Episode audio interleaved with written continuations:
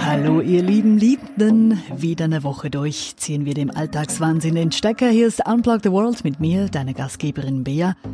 Und schon die Prinzen haben ja damals 1992 gesungen, Küssen verboten. Im Moment ist mit der ganzen Gesichtsmaske und Abstandshalteregelung Küssen tatsächlich irgendwie verboten. Eigentlich schade. Deshalb küssen wir heute umso mehr. Natürlich rein thematisch. Warum wir beim Küssen die Augen schließen, weshalb wir den Kopf dabei oft nach rechts neigen und weshalb sich Schauspieler in Hollywood in den 50er und 60er Jahren kaum küssten. Das und mehr in dieser Folge.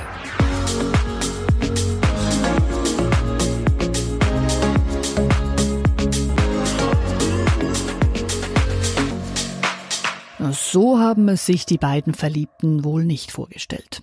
Nach einem leidenschaftlichen Kuss landeten sie in der Notaufnahme eines chinesischen Krankenhauses. Und sie schafften es mit ihrem Kuss danach sogar unfreiwillig in die Zeitung. Was war passiert? Die beiden Verliebten hatten sich so heftig geküsst, dass im Mund der Frau ein Unterdruck entstand, wodurch ihr Trommelfell platzte. Unglaublich. Sowas könnte ja in einigen anderen Ländern schon gar nicht passieren.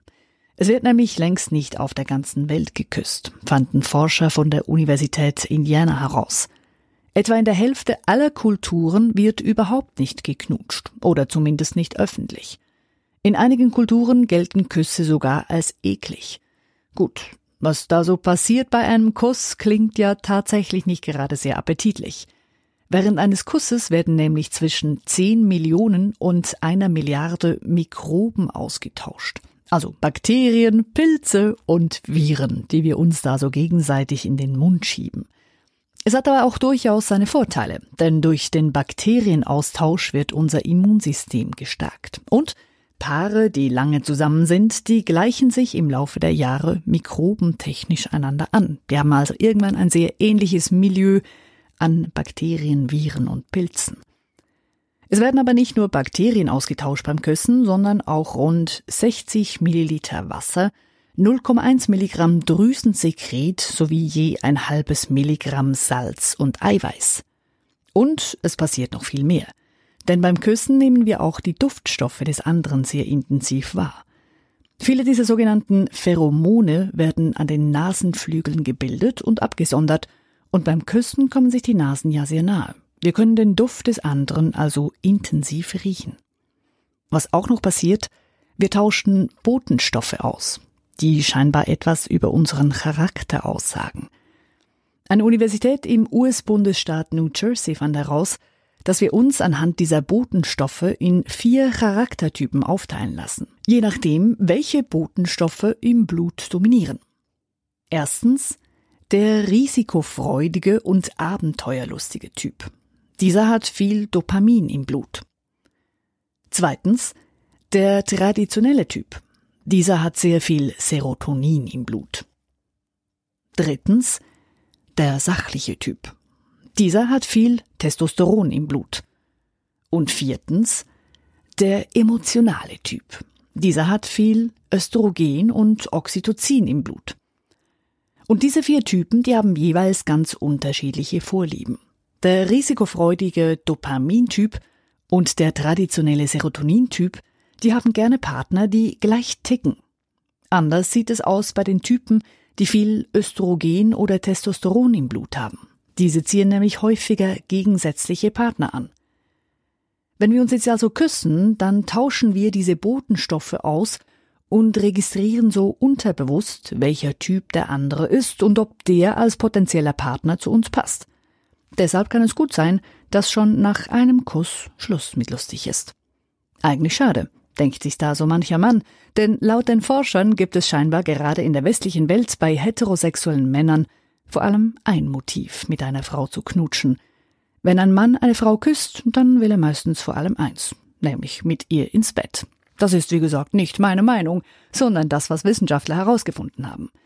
Einige Forscher wollen sogar herausgefunden haben, dass stürmische Küsser dabei erfolgreicher sind. Denn mit ihrer Zunge übertragen sie mehr Testosteron beim Küssen. Das wiederum soll die Lust der Frau steigern. Diese Theorie konnte allerdings bis jetzt nicht wirklich belegt werden. Und abgesehen davon haben Umfragen gezeigt, dass während Männer total auf feuchte, nasse Küsse stehen, die Frauen eher nicht so begeistert sind davon. Also das mit dem leidenschaftlichen Küssen kann ein Vorteil, aber auch ein Nachteil sein. Klar ist dagegen, Küssen ist gesund. Eben, es stärkt das Immunsystem, es baut Stress ab und durch das Küssen wird auch die Lunge gestärkt. Denn während wir normalerweise etwa 20 Atemzüge pro Minute nehmen, sind es beim Küssen bis zu 60 pro Minute.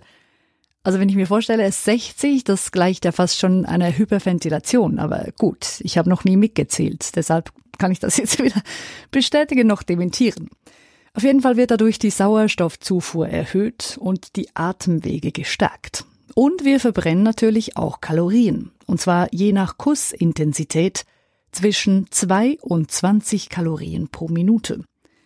Meistens sind es um 4 Kalorien pro Minute, sagen Wissenschaftler.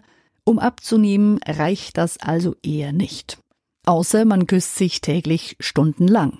Aber dafür haben die meisten wohl gar keine Zeit. Dafür ist Küssen ein super Gesichtsmuskeltraining.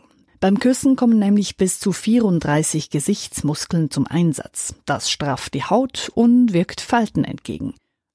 Früher war man sogar überzeugt, dass Küssen gegen Erkältungen hilft. Und zwar das Küssen eines Esels soll das beste Heilmittel gegen Erkältungen sein. Ich hab's noch nie ausprobiert und werd's wohl auch eher nicht ausprobieren.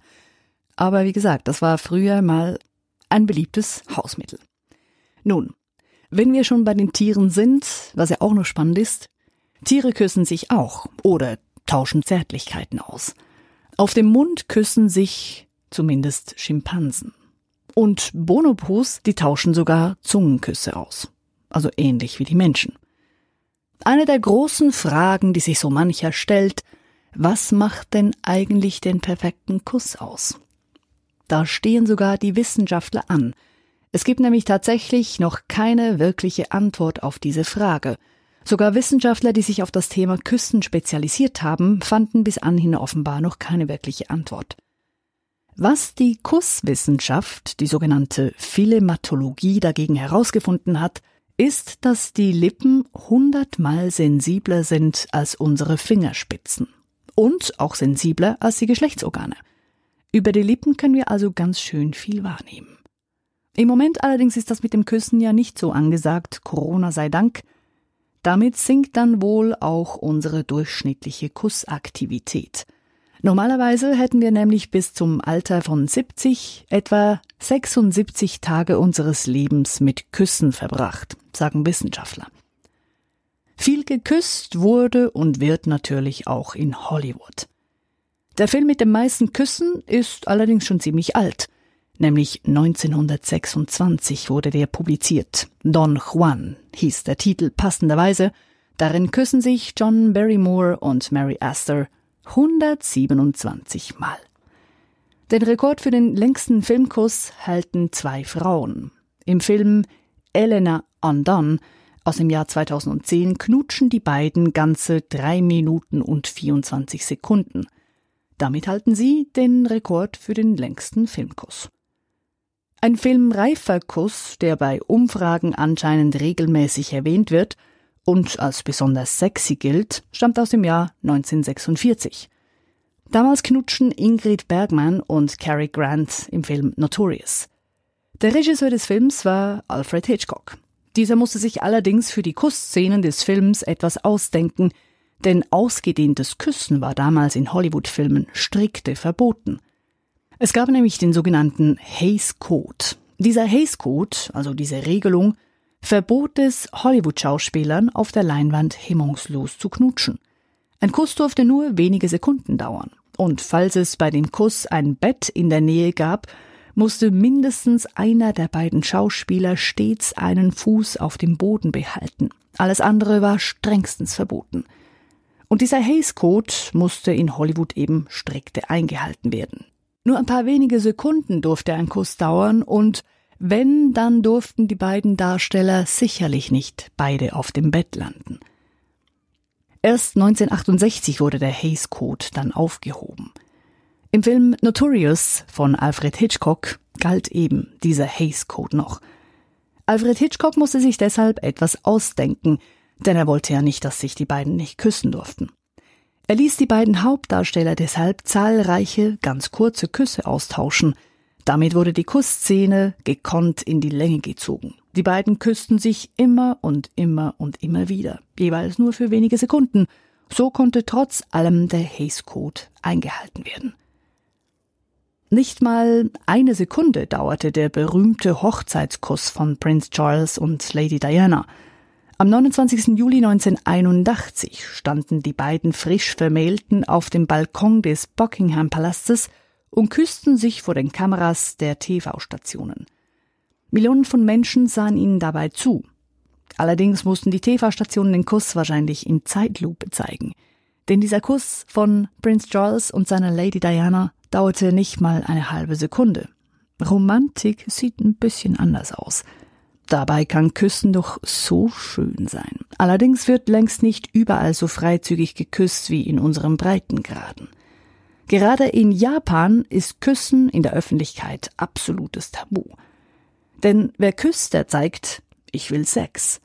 Selbst ein harmloser Kuss auf die Wange ist in Japan außerhalb der eigenen Wohnung ein absolutes No-Go. Dafür gab es in Japan einen ziemlich seltsamen Trend, nämlich das sogenannte Eyeball Licking, also das Augapfellecken. Japanische Teenager leckten sich als Challenge gegenseitig mit der Zunge über das offene Auge. Viel Spaß dabei. Äh, sehr clever ist das ja nicht, denn im Mund haben wir sehr viele Bakterien, die dann natürlich direkt ins Auge gestrichen werden und so vielleicht eine Bindehautentzündung auslösen. Ebenfalls ziemlich eklig wird Küssen, wenn man dafür nach Irland reist. Nahe der Studentenstadt Cork gibt es nämlich den sogenannten Blarney Stone. Wer diesen Stein küsst, soll zum wortgewandten Redner werden. Großartig. Schon Millionen von Menschen haben diesen Stein abgeknutscht. Nicht sehr hygienisch, aber es soll was bringen. Allerdings haben Archäologen 2008 festgestellt, dass die meisten Besucher wohl den falschen Stein geküsst haben. Tja, Pech gehabt. Dann also doch lieber eine Person küssen. Ist dir eigentlich schon mal aufgefallen, dass die meisten Menschen ihren Kopf beim Küssen nach rechts neigen? Anscheinend hat das mit den Genen zu tun. Und zwar neigen wir unseren Kopf in die Richtung unserer dominanten Hand. Das heißt also, Rechtshänder neigen ihren Kopf beim Küssen eher nach rechts, Linkshänder neigen den Kopf eher nach links. Also spielt es schlussendlich einfach eine Rolle, wer ist zuerst und der andere passt sich dann wahrscheinlich an. Aber da es mehr Rechtshänder als Linkshänder gibt, neigen die meisten Menschen ihren Kopf eben nach rechts. Und unabhängig davon, ob der Kopf nach rechts oder nach links geneigt wird, die meisten Leute schließen beim Küssen ihre Augen. Inzwischen weiß die Wissenschaft auch warum. Dass wir nicht mit offenen Augen küssen, liegt anscheinend an unserem Gehirn. Denn dieses wäre überfordert damit, zu küssen und gleichzeitig auch noch die visuellen Sinnesreize zu verarbeiten. Deshalb schließen die meisten Menschen beim Küssen ihre Augen. Und irgendwie kann man es doch auch viel mehr genießen. Auch wenn das wegen Corona für einige wohl eher selten der Fall ist. Eines haben wir immerhin gemeinsam, ob mit oder ohne Küssen. Im Moment heißt es für alle Augen zu und durch. Den einen oder anderen Kuss gibt es hoffentlich trotz Corona auch in Zukunft noch. Am Montag, dem 6. Juli, wird auf jeden Fall der internationale Tag des Kusses zelebriert.